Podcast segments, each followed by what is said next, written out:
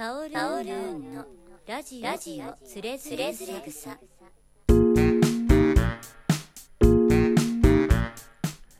カオルーンのラジオつれづれ草。えー、この番組は、我々のあのー身近に存在する疑問、これをですね、一つ一つ、えー解決していくというですね、あの、生活に密着したあの内容になっています。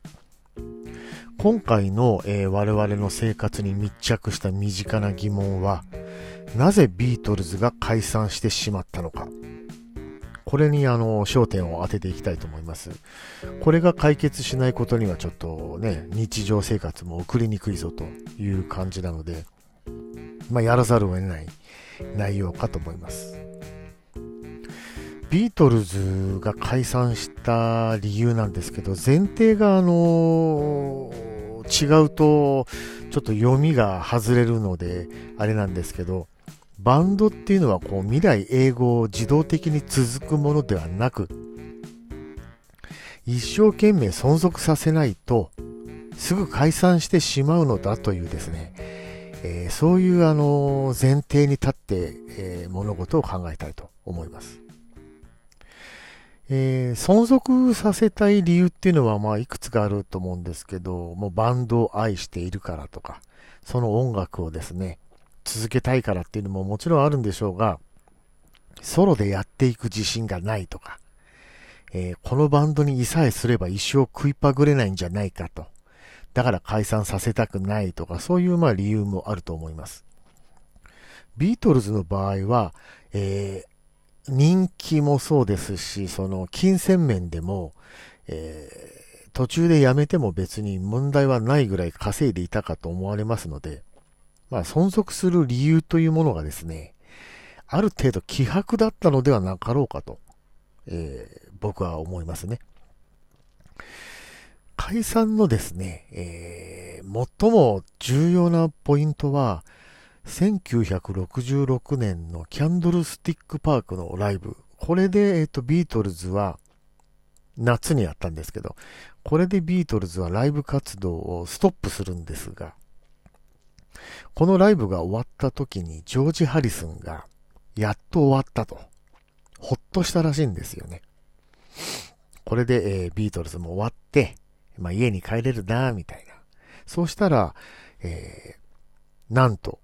バンドは解散しないよと言われ驚いたということなんですけど、ここが一つの、解散へのですね、きっかけなんじゃないかなと思います。というのも、もし、我々がですよ、バンドの一員だとして、今後のバンドのスケジュールを知らされていなかったらどうでしょう？自分だけですよ。リーダーたちが勝手に決めちゃって、自分だけ今後のスケジュールを知らされていない。もうこれでやる気ゼロですよね。ゼロ。ジョージ・ハリスンは、あの、それ以降、あの、対外的な活動にシフトしますからね、あの、友達と演奏しだすとか、インドで、えー録音したものをビートルズとして出しちゃうとか、まあそういうことをやり出しますので、まあ気持ちはわかるぞと。あと、リーダーが麻薬でぼーっとし始める。なんか、レコーディング中屋上に行ってぼーっとしちゃうみたいな感じ。どうでしょ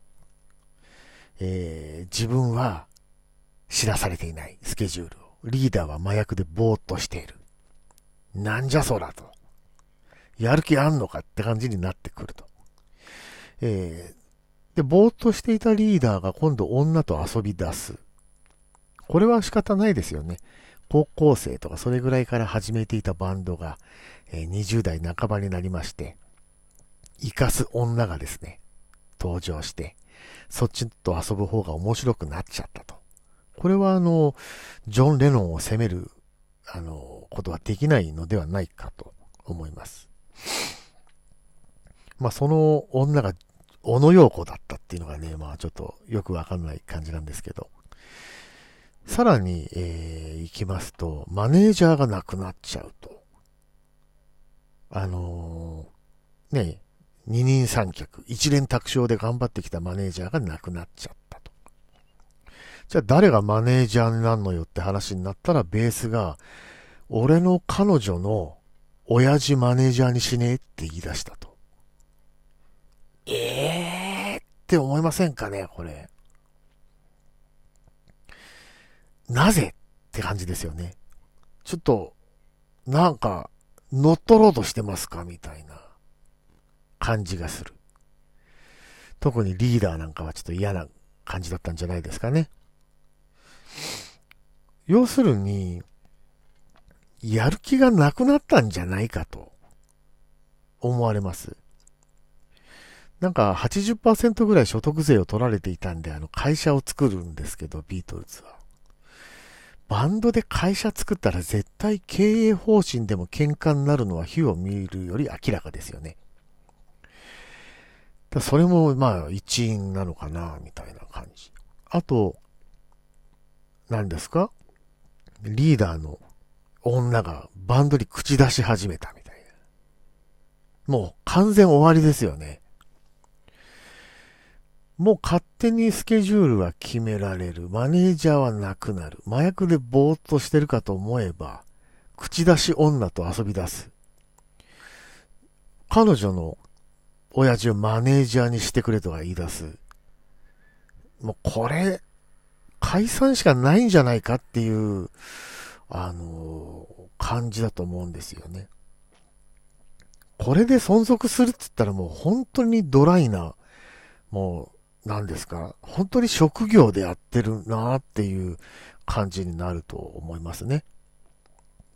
で、最終的にまあビートルズはあれですよね。ポール・マッカートニーがこう、脱退するとかいうことを公に宣言とか、まあしちゃって、まあレコードのライナーノーツにそれ書いたんですけど、その後がよくわかんなくて、解散宣言というものはメンバーの口からは出てないみたいなんですよ。で、結局のところ1975年に裁判が決着して、え法的にこうパートナーシップがこう解消されたらしいんですけど、えー、学生時代にですね、頑張ろうぜっていう風に言って結成したバンドが解散は裁判所で決めてもらったっていうのは、これなんとも言えないかっこいい感じがあるなと思います。まあそういう感じでですね、えー、ビートルズはですね、こう、自然消滅みたいな形で消えたんでしょうけど、解散の原因っていうのはやっぱりやる気がなくなったっていうことじゃないんでしょうか。バンドっていうのはやっぱメンバー一人がなんかおかしくなるともうダメなんですよね。そうダメにしてしまったメンバーの責任でもあるのかもしれませんけど。まあそういうことで、えー、ビートルズの解散の真相はこれで、えー、解決したのではなかろうかと思います。では、カオルーンのラジオつれづれ草。皆さんご機嫌よろしゅう。